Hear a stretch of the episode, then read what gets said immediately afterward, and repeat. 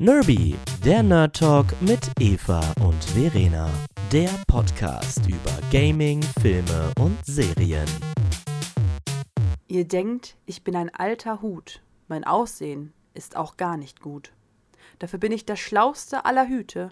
Und ist es nicht wahr, so fress ich mich, du meine Güte. Alle Zylinder und schicken Kappen sind gegen mich doch nur Jammerlappen. Ich weiß in Hogwarts am besten Bescheid und bin für jeden Schädel bereit. Setzt mich nur auf, ich sag euch genau, wohin ihr gehört, denn ich bin schlau. Und damit herzlich willkommen zur neuen Podcast-Folge. Wir reden heute über Hogwarts-Häuser, ein Thema, über das man sehr, sehr lange reden kann. Wir setzen aber zwei grobe Oberthemen, um uns damit zu beschäftigen. Und du hast da schon die Einleitung äh, gelesen. Ja, sag doch mal was dazu. worüber reden wir heute? Ja, wo soll ich anfangen? Also erstmal freue ich mich mega, dass wir aus der Sommerpause wieder da sind und deswegen fangen wir auch mit so einem schönen Thema an, worüber wir wirklich, ich könnte Stunden darüber reden. Wir versuchen uns äh, ein bisschen kürzer zu fassen. Zum einen wollen wir uns angucken, wie in Harry Potter generell halt die Häuser beschrieben werden. Natürlich gucken wir uns da, wie ihr schon gemerkt habt, vor allem die Rede auch vom sprechenden Hut an wie er die als erstes vorstellt, aber auch, äh, wie das später einfach aufgegriffen wird, was für Eigenschaften man an den Schülern sehen kann und was wir auch darüber lernen können, warum zum Beispiel Slytherin so schlecht dargestellt ist. Wir wissen nämlich warum und das erklären wir euch warum. Unser zweites Thema dabei ist aber auch, warum ganz, ganz viele Leser eben auch die Tests gemacht haben. Wenn ihr uns auf Instagram folgt, nerby-gaming, dann habt ihr die vergangene Woche schon einmal an einer Umfrage teilgenommen. Da habe ich euch nämlich gefragt, erstens, wer liest überhaupt alles Harry Potter oder hat es irgendwie mal gesehen, konsumiert in irgendwas? Und da haben wir halt zusammengesammelt, aus welchen Häusern ihr kommt, wer alles schon einen Test gemacht hat und ob ihr meint, dass das passt. Und da reden wir dann auch später nochmal drüber. Ja, und dann würde ich sagen, gucken wir uns auch an, wie sich unsere Community zusammensetzt, würde ich sagen. Ne? Das ist natürlich auch spannend. Ja, Verena hat es noch gar nicht sich angeguckt. Ich, ich weiß es schon. Ich werde aber nichts verraten. Genau. Du kannst es mir dann so ein bisschen vorstellen oder ich gucke es mir an, mache so ein bisschen Live-Reaction dazu. Wo ich gerade deine Socken sehe. Die sind ja oh, jetzt oh. nicht in deiner Hausfarbe, ne? Nee. Also. Ich habe tatsächlich gerade Slytherin-Socken an, aber ich bin Ravenclaw. Ja, so wie du auch. Ich auch. Richtig. Da haben wir das schon mal gleich klar. Wir sind beide aus einem Haus. Aber damit wir eben nicht irgendwie ein Haus bevorzugen, haben wir extra uns Zettelchen hier gemacht. Genau. Und da sind die Namen der Häuser draufgeschrieben. Und genau. wir werden die gleich ziehen und in dieser Reihenfolge über die Häuser sprechen. Willst du vielleicht den ersten Zettel ziehen? Na klar. Also wir machen das jetzt so. Wir ziehen den Zettel und dann sprechen wir über das Haus. Genau. Und dann irgendwann gehen wir zum zweiten Thema, richtig? Wenn wir yes. alle Häuser durch haben. Okay, nur um das nochmal klar zu kriegen. Gut, dann ziehe ich jetzt den ersten Zettel. Ah, den. so, ich mach den du mal in auf. Entscheidungen. ja, passt zu den Socken. Ah, oh, das finde ich sehr geil. Slytherin, Slytherin fängt an. Dann würde ich mal sagen, dass ich erstmal kurz die Rede raussuche, wie sie der sprechende Hut macht. Slytherin wird auch als letztes genannt, by the way. Ah. Ich lese einfach mal vor.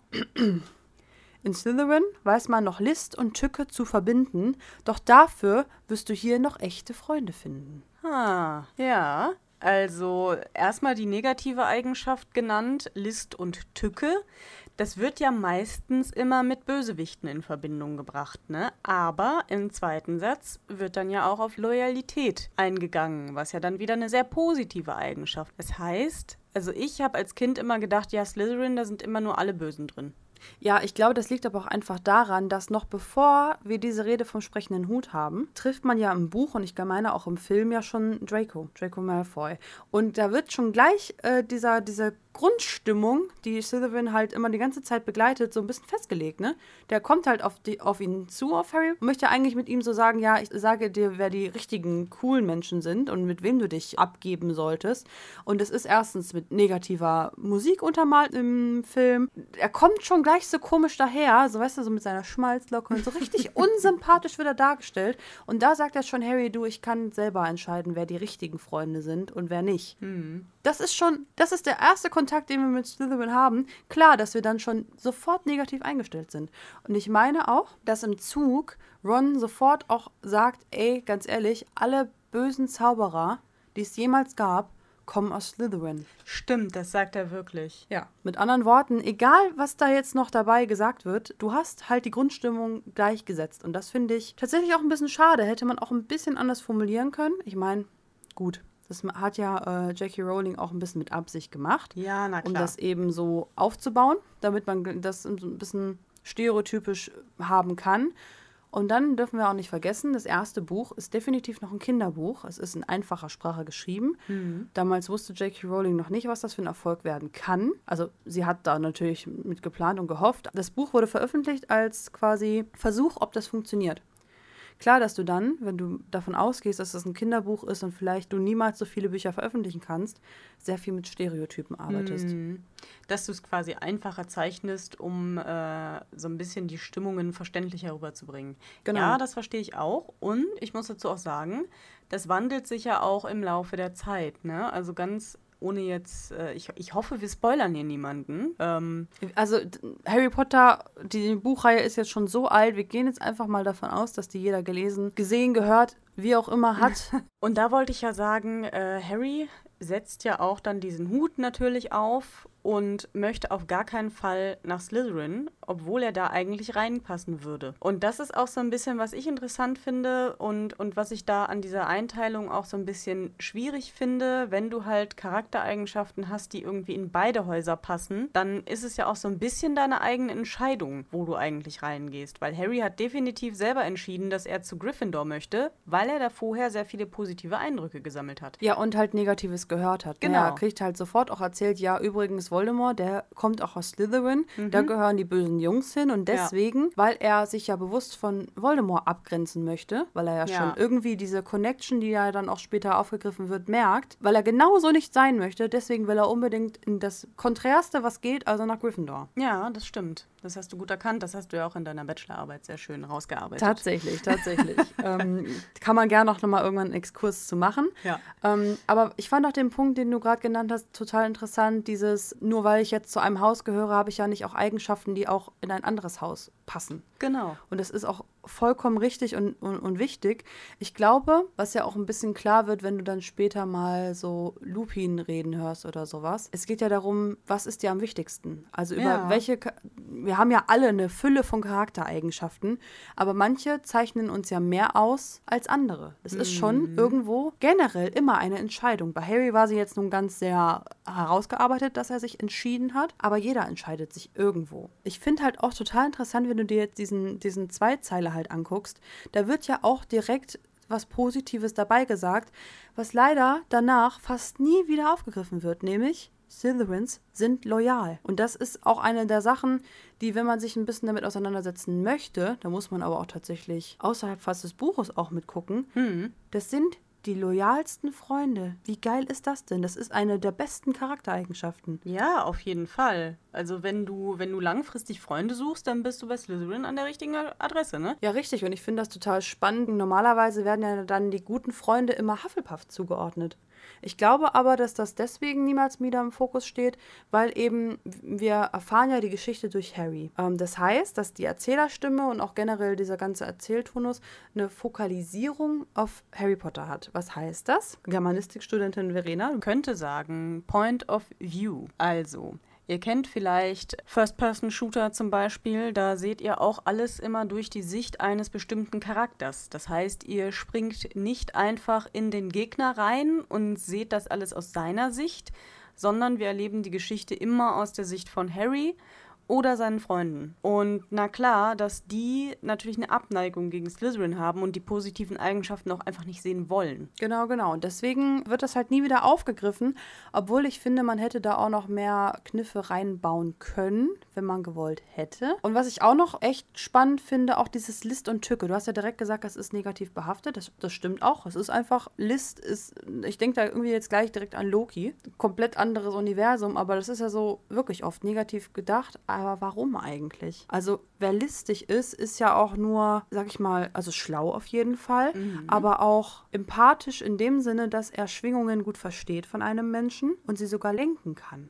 Und das ist auch ein Aspekt, den man bei Slytherin-Schülern merkt. Die können sehr oft Stimmungen von anderen beeinflussen und haben so eine sehr einnehmende Aura. Weißt du, was ich meine? Ja. Also ich meine, guck dir zum Beispiel Snape an. Wenn Ja. Snape den Raum betritt, egal in welchem Film oder äh, ich glaube, das erst, die erste Szene ist ja, die Tür fliegt auf, er mit wehendem Fledermausmantel läuft da rein und ist da und hat eine Präsenz, gegen die kommst du gar nicht an. Ja, ich finde, Snape ist auch ein großartiges Beispiel für den Punkt, den wir gerade angesprochen haben, nämlich die loyalsten Freunde. Ja, richtig. Ich finde ganz zu Unrecht, dass Slytherin oft das negative Haus ist. Und ich finde vor allem cool, wenn du dann später auch im, im Verlauf dann Schüler entdeckst und kennenlernst, die eben nicht böse werden. Zum Beispiel auch äh, Professor Slughorn. Der andere Zaubertränkelehrer, der ist ja auch ein Slytherin. Und der, der hat auch seine Macken, wie jeder übrigens, werden wir ja auch dann später noch aufgreifen. Aber der ist ja kein schlechter Mensch. Ist er niemals. Aber der weiß halt, hat genauso diese einnehmende Aura und weiß halt auch aus jeder Situation seinen Vorteil zu ziehen. Weißt du, was ich meine? Ja, er sucht sich Fall. ja seine Schüler aus, die er richtig cool findet, die er zu speziellen Treffen einlädt, die ihm später Vorteile bringen. Und das ist, finde ich, per se Listig. listig und keine schlechte Eigenschaft. Richtig. Das ist halt List äh, geschickt genutzt für seinen eigenen Vorteil, aber nicht zum Nachteil der anderen. Das ist halt auch ein Aspekt dabei, ne? Und äh, was ich auch ganz wichtig finde, und das ist jetzt so ein bisschen Textanalyse tatsächlich, wir gucken uns gleich mal an, wie die anderen Häuser beschrieben werden und dabei wird uns etwas auffallen. Okay, ich, bin, jetzt- ich weiß jetzt gerade nicht, worauf du hinaus willst. Das ist aber ja gar nicht schlimm. Ich würde sagen, das ist ein guter Punkt, um äh, weiterzugehen. Ich, wir sind jetzt gerade so schön dabei. Das nächste Haus wird gezogen. Dum, dum, dum.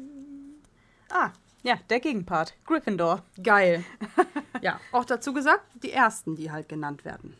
Vielleicht seid ihr Gryffindors, sagt euer alter Hut, denn dort regieren, wie man weiß, Tapferkeit und Mut. Oh, allein diesen Satz kannst du so schön sprachlich auseinandernehmen. Ich würde sagen, das machen wir einfach gleich mal. Der erste Teil ist gar nicht irgendwie auf Gryffindor so speziell, ne? In Gryffindor sagt euer alter Hut, so.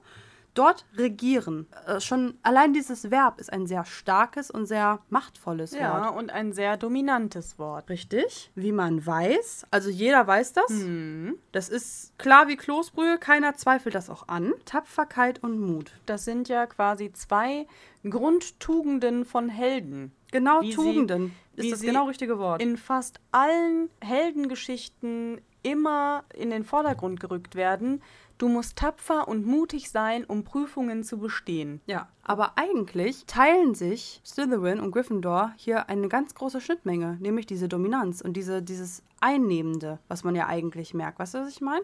Schon allein, auch wenn du dir die Wappentiere anguckst, vielleicht mal. Das eine ist die Schlange, das ist hinreichend bekannt. Bei Gryffindor ist es auch der Löwe. Und Regieren, dieses majestätische, königliche, wird hier voll mit Vor allen Dingen Gryffindor dann verknüpft. auch und, dann noch unterstrichen durch die Farben. Ja, Gold und Rot. gegen Silber und, Und Grün. grün. Ja, richtig. Ich meine, spätestens seit Disney wissen wir ja alle, Grün sind immer die Bösewichte. Das ist definitiv auch bewusst gewählt worden. Mhm.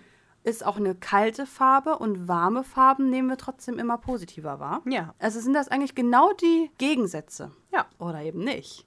Weil ich finde nämlich total schade, dass nicht einmal in der ganzen Serie ein äh, Slytherin-Gryffindor-Pärchen, also ob nun Freundepaar oder romantisches Paar, mal ganz dahingestellt, zusammen dargestellt wird. Ich glaube nämlich, dass die richtig gut zusammen klarkommen würden. Würden sie sich mal diese ganze Rivalität sparen. Ja, das könnte ich mir auch durchaus vorstellen. Aber äh, was ich mir, was ich auch noch sagen wollte, Rot ist ja auch die Farbe der Könige, ne? Also das ist auch schon wieder so hammerhart. Ja, oder auch wenn du Gold und Silber Ja. nimmst. Gold ist natürlich dann das Wertvollere, wird dann besser gewertet. Mhm. Was mir aber gerade einfällt, nehmen wir jetzt mal die Hauptreihe raus Ja. und sprechen mal das ganz schwierige Thema ähm, von dem Drehbuch, von, von dem Schauspiel an. Also Harry Potter and the Cursed Child, Harry Potter und das verwunschene Kind. Alleine dazu könnte ich eine sehr aufgeregte Podcast-Folge machen.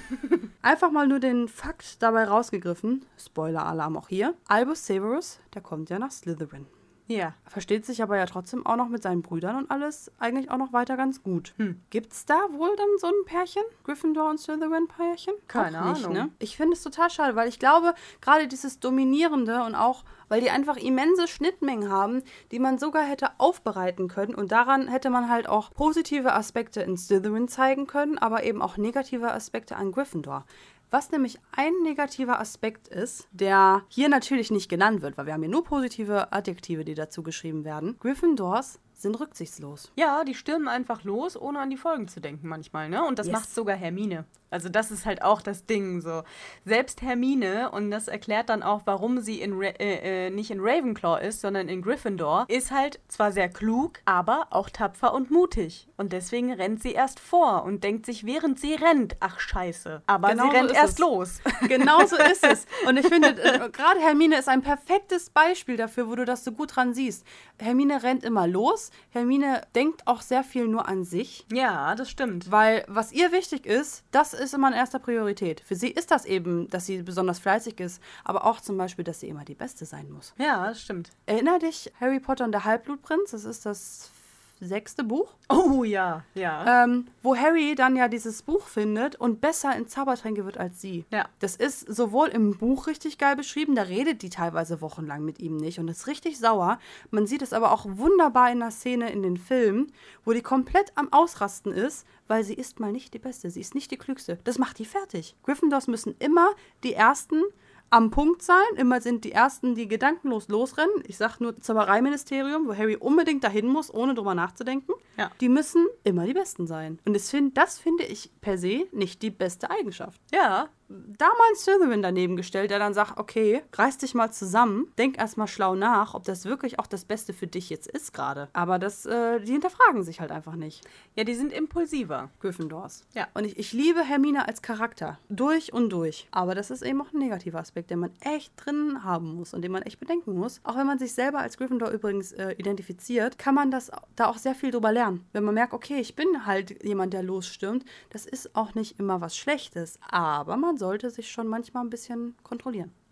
Auch nochmal drüber nachdenken. Richtig. Und ich finde, du hast gerade auch, das ist schon ein paar Sätze her, einen sehr wichtigen Punkt gesagt, nämlich dieser negative Aspekt wird im Buch nicht genannt. Nee, den musst du zwischen den Zeilen herausarbeiten. Aber bei Slytherin wird er sofort genannt. Ja, ja, genau. Und vor allem auch immer wieder genannt. Ich meine, den Anfang haben wir jetzt und am Ende finde ich zum Beispiel die Szene auch ganz, ganz schrecklich, wo bei der Schlacht um Hogwarts Minerva McGonagall gleich erstmal alle Slytherin-Schüler über den Kamm geschert in die Kerker schickt, weil die sich nicht einmischen sollen, weil die ja eh nur zu den Bösen gehören. Ja, das stimmt. Aber da siehst du auch, dass Minerva McGonagall ein Gryffindor ist. Ja, Mal richtig. wieder, um das aufzugreifen. Ne? Also, die haben ja auch ihre Fehde über Generationen da verfestigt, Gryffindor und Slytherin, weil sie auch immer im Hauspokal äh, die ärgsten Feinde sind und so weiter. Sind halt die stärksten Konkurrenten.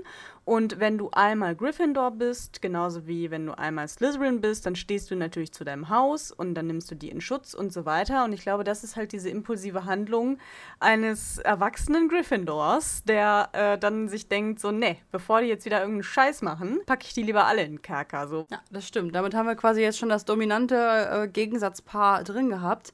Dann wird es jetzt ja fast noch interessanter, wenn wir dann jetzt die im Buch, sag ich mal, Randhäuser nehmen, was ich auch schade finde, aber dazu kommen wir gleich. Gucken wir mal, welches das nächste Haus ist. Dum, dum, dum.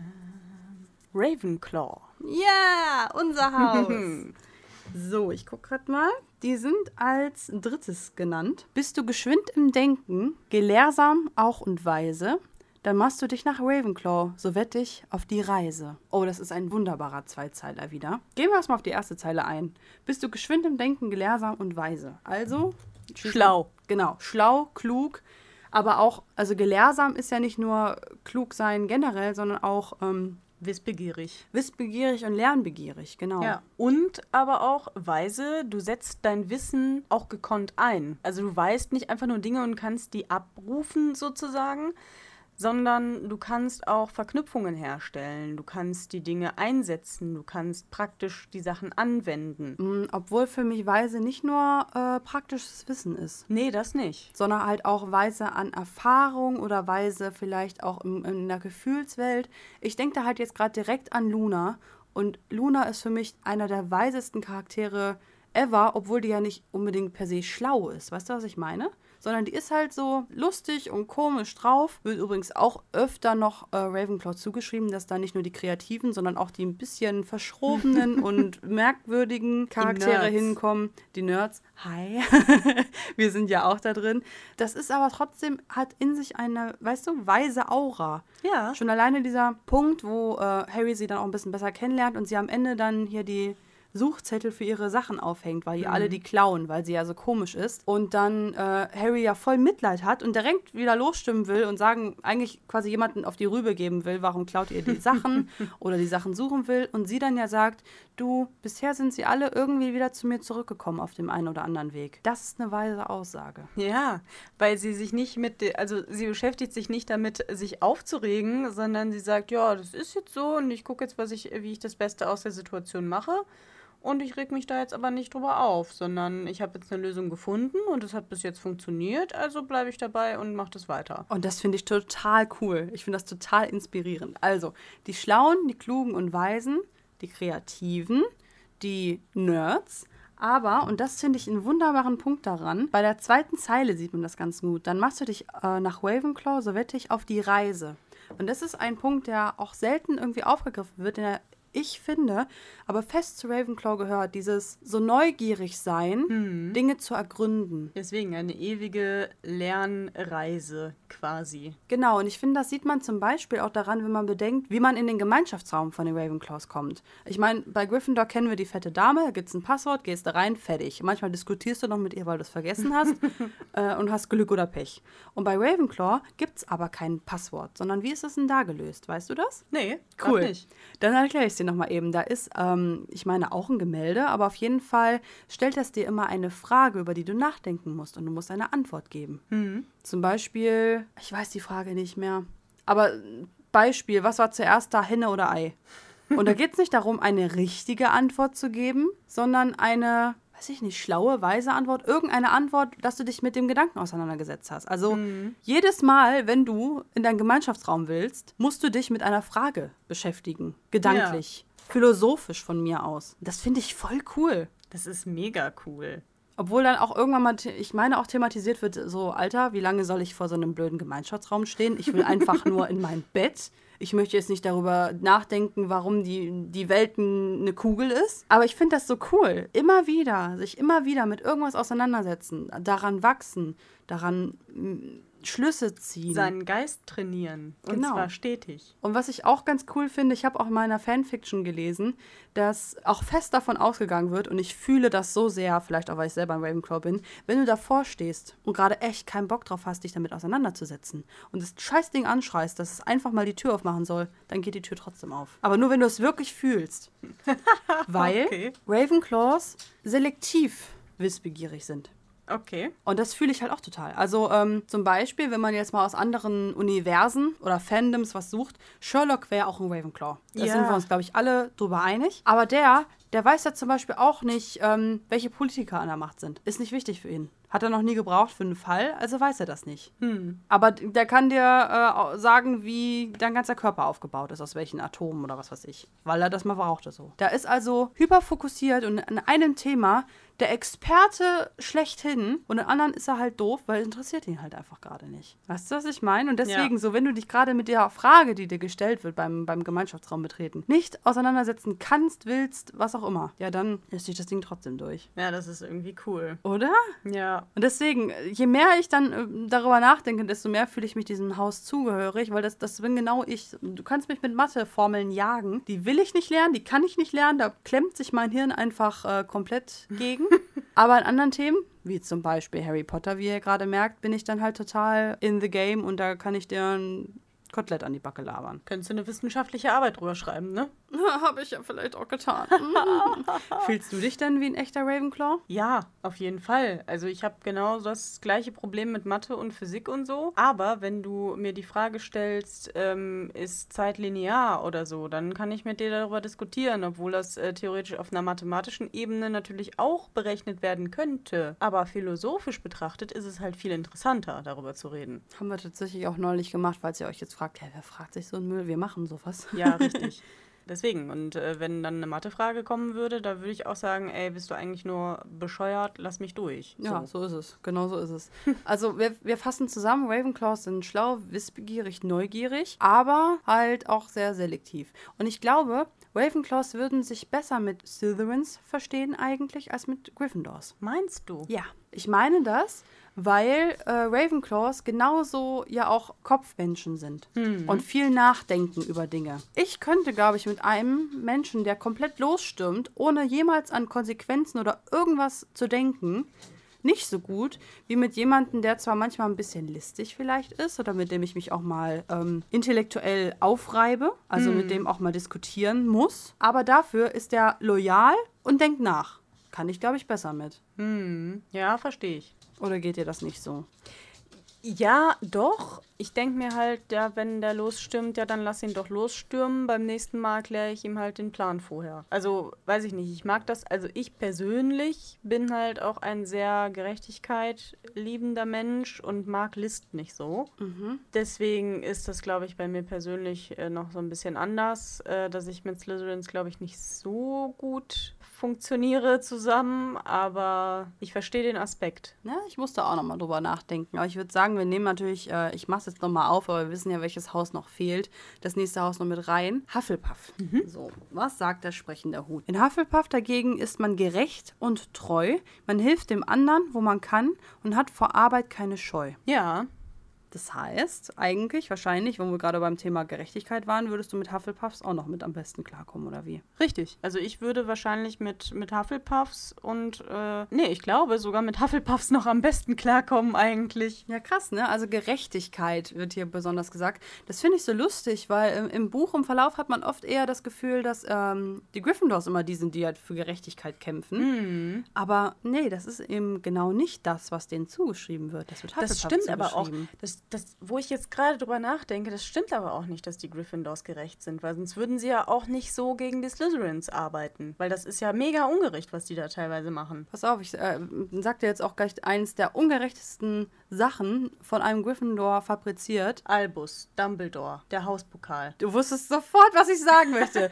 Wie ungerecht ist das bitte, dass der, weißt du, die, das ganze Jahr über sammeln alle Häuser Hauspunkte. Ja. Und dann gewinnt Slytherin am Ende haushoch und Gryffindor, die sind auf dem letzten verfluchten Platz. Und dann denkt er sich so, ach, Harry hat ja wieder die Welt gerettet. Jetzt hätte ich noch einen Grund für Hermine und ich finde noch einen Grund für Ron. Und weil es ja immer noch nicht aufgeht, weil ich ja gerne möchte, dass Gryffindor gewinnt, ach, Neville kriegt auch noch 10 Punkte. Ja, What das the ist fuck? so scheiße unfair, ne? Und vor allem, äh, stell dir mal vor, wir, wir wären da halt gewesen als Ravenclaws und dann noch die Hufflepuffs und sitzen da und dann macht er sowas und du denkst dir so, weißt du was, leckt mich halt einfach alle am Poppes. Ja, richtig. Es ist nicht nur Slytherin gegenüber mega unfair, es ist einfach allen Schülern gegenüber super ungerecht. Dann soll er denen doch eine Medaille verleihen oder Gryffindor einen Sonderpokal geben, aber lass doch den Slytherins mal ihren Hauspokal, für den sie das ganze Jahr gekämpft haben. Das ist so scheiße ungerecht.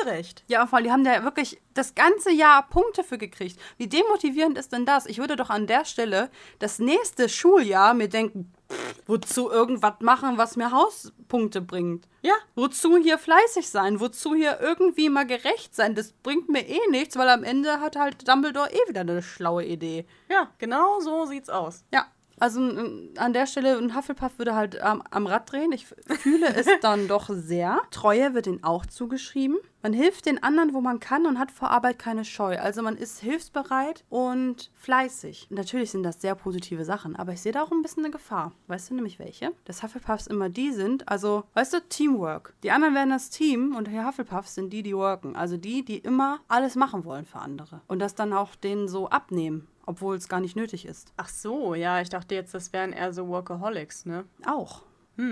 Also ich glaube, das sind auf jeden Fall Menschen, die sehr empathisch sind und die auch immer so ein offenes Ohr für jemanden haben.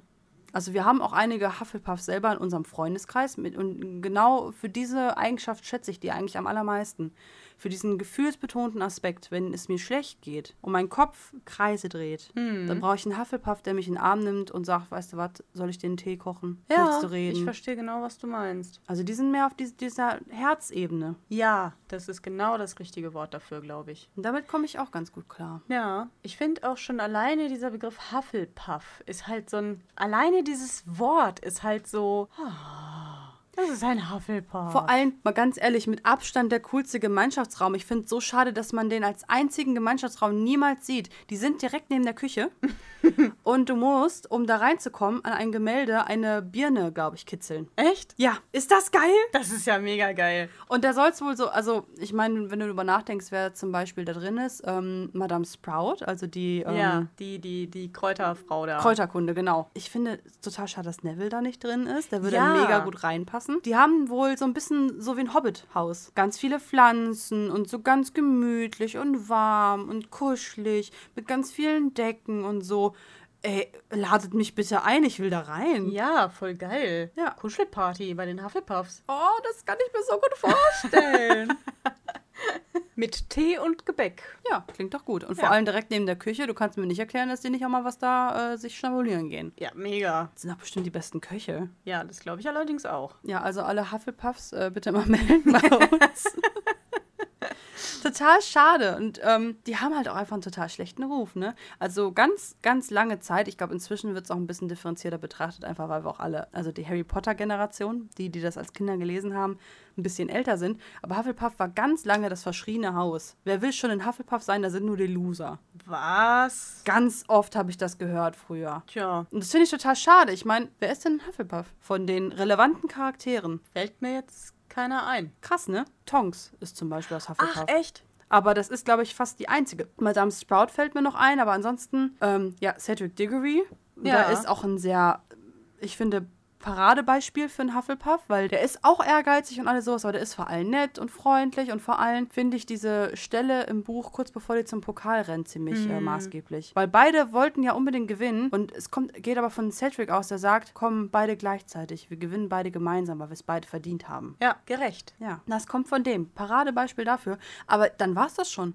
Fast kein anderer Hufflepuff wird so richtig genannt und das finde ich so schade. Ja, das ist wirklich schade, weil das auch so schöne Eigenschaften sind. Deswegen, also ich glaube, äh, auch das ein Haus, was äh, völlig zu Unrecht einen schlechten Ruf weg hat, oder sag ich mal den langweiligen Ruf, geiles Haus, ganz ehrlich. Ich finde ich find die Eigenschaften wunderbar. Wie gesagt, ich glaube, das sind nur oft halt die Menschen, die dann äh, sich so viel Last aufbürden, dass sie die selber nicht mehr tragen können. Hm, ja, das könnte schwierig werden. Weil die Welt ist nicht gerecht. Wenn das Ja. dein Hauptaspekt ist, auf den du dich fokussierst in deinem Leben, hast du ganz oft auch mit dir zu kämpfen, glaube ich. Wobei ich auch glaube, deswegen, ich habe dich gerade an der Schulter gefasst, um äh, dir zu signalisieren, dass ich, einen wichtigen Punkt habe. Ja, das ist ein guter, guter Trick. Und zwar ähm, ist ja ein sehr berühmter Hufflepuff auch der Mensch, Newt Scamander, Ja, Der, ja, oh mein Gott, ne? ja. der äh, fantastische Tierwesen und wo sie zu finden sind geschrieben hat. Und da ist das Problem, der arbeitet unfassbar viel und vergisst darüber alles andere. Ja, das stimmt. Perfektes Beispiel. Stimmt, wir könnten ja auch über fantastische Tierwesen reden. Ich denke, ich klammer das immer aus, weil ja die meisten Charaktere da irgendwie aus anderen Ländern halt Zauberer sind. Aber stimmt, Newt kommt ja auch daher. Ja, Newt ist ein perfektes Beispiel. Auch, auch da wieder diese Empathie für Tierwesen. Weil er fühlt, was die Tiere haben. Aber sobald es dann irgendwie so zu menschlicher Konversation kommt, Ja. wo er irgendwie mal aus seinem Kosmos ausbrechen müsste, aus seiner Comfortzone raus, da hat er halt Probleme mit. Ja, richtig. Der ist halt so in seine Arbeit vertieft und da so tief drin, dass der Schwierigkeiten hat, in die normale Welt, sage ich mal, überzuwechseln. Oh, und was ich finde da auch ein ganz wichtiges Learning ist, wie heißt die denn nochmal? Seine Freundin da, die aus Slytherin kommt. Oh, ja. Die eine Black, ich we- weiß gerade nicht, wie sie heißt, weil die, die dividieren sich dann ja auch auseinander und du merkst dann ja, die nimmt halt total viel, aber gibt nichts. Das ist ja das, was Queenie sagt, weil die fühlt ja die Gefühle. Ja. Also, ah, ein Mensch, der sehr viel von dir gezogen hat, ohne dir was zurückzugeben. Aber du brauchst jemanden, der auch dir was zurückgibt. Das ist perfekt. Genau so ist Newt. So, so sind, ich sage doch, so sind Hufflepuffs. Ja. Die geben alles und sind so lieb, dass sie zu lieb für die Welt sind. Und dann, wenn du natürlich dann einen, ich sag mal, manipulativen oder auch dominanten Slytherin hast, das sind ja per se Menschen, die sehr viel Energie von anderen auch ziehen, weil sie die auch für sich selber einfach brauchen und nutzen können. Aber es ist natürlich, wenn du das dann mit so einem empfindsamen, so einer Special Snowflake, sag ich mal, wie ein Hufflepuff kombinierst, eine schwierige Kombi. Ja, so. Ich würde sagen, wir haben jetzt alle Häuser mal so ein bisschen durchgesprochen und dann gehen wir mal so langsam zum zweiten Oberthema über, nämlich warum macht denn die ganze Harry Potter Generation eigentlich einen Test? Jetzt ist die Frage, machen die das wirklich? Und dafür gucke ich jetzt einmal nochmal auf Instagram, nerby-gaming. Guckt auch gerne da selber nochmal rein und folgt uns. Dann könnt ihr das nächste Mal, wenn wir über so ein Thema sprechen, auch bei den Umfragen mitmachen. Ich habe dazu ja eine Story gemacht. Und da gucken wir jetzt nämlich mal, äh, wie das so ist. Also, ihr habt ganz tatkräftig damit zugestimmt, als es darum ging, habt ihr schon mal Harry Potter in irgendeiner Form gelesen, gesehen oder gehört? Da haben 74 Leute Ja gesagt und nur 5 Nein. Wow, das fast 80 Menschen, Ich die da liebe es. mitgemacht haben. Und Also. das ist ja schon fast repräsentativ. So, Krass. pass auf, jetzt 74 Leute, die wissen, wovon wir reden, wenn wir Harry Potter anschlagen als Thema. Ja. Wie viele davon haben einen Test gemacht? Und ich habe extra so gefragt, es kann auch ein inoffizieller sein, weil Pottermore ist ja deutlich später noch rausgekommen, also ne, die Internetseite, wo man diesen offiziellen Pottermore-Test von J.K. Rowling getextet machen kann. Es gibt aber auch ja ganz viele inoffizielle. Wie viele von denen, glaubst du, haben schon mal einen Test gemacht, um zu gucken, in welchem Haus sie sind? Mindestens 50 Prozent. 60 Stimmen.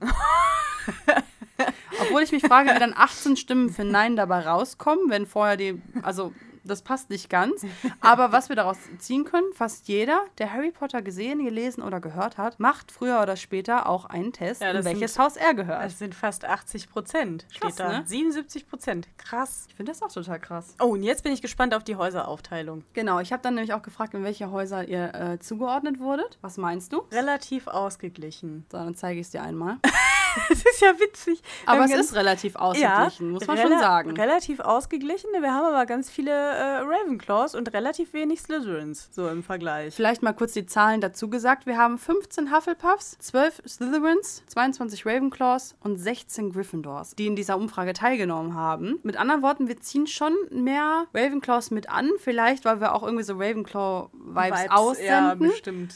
Aber ähm, es ist sehr durchmischt, muss ich ehrlich sagen. Und ich finde das total spannend. Ich finde das mega cool. Vor allem auch, überleg mal, du kannst anscheinend die Gesellschaft ganz gut in vier Sparten aufteilen.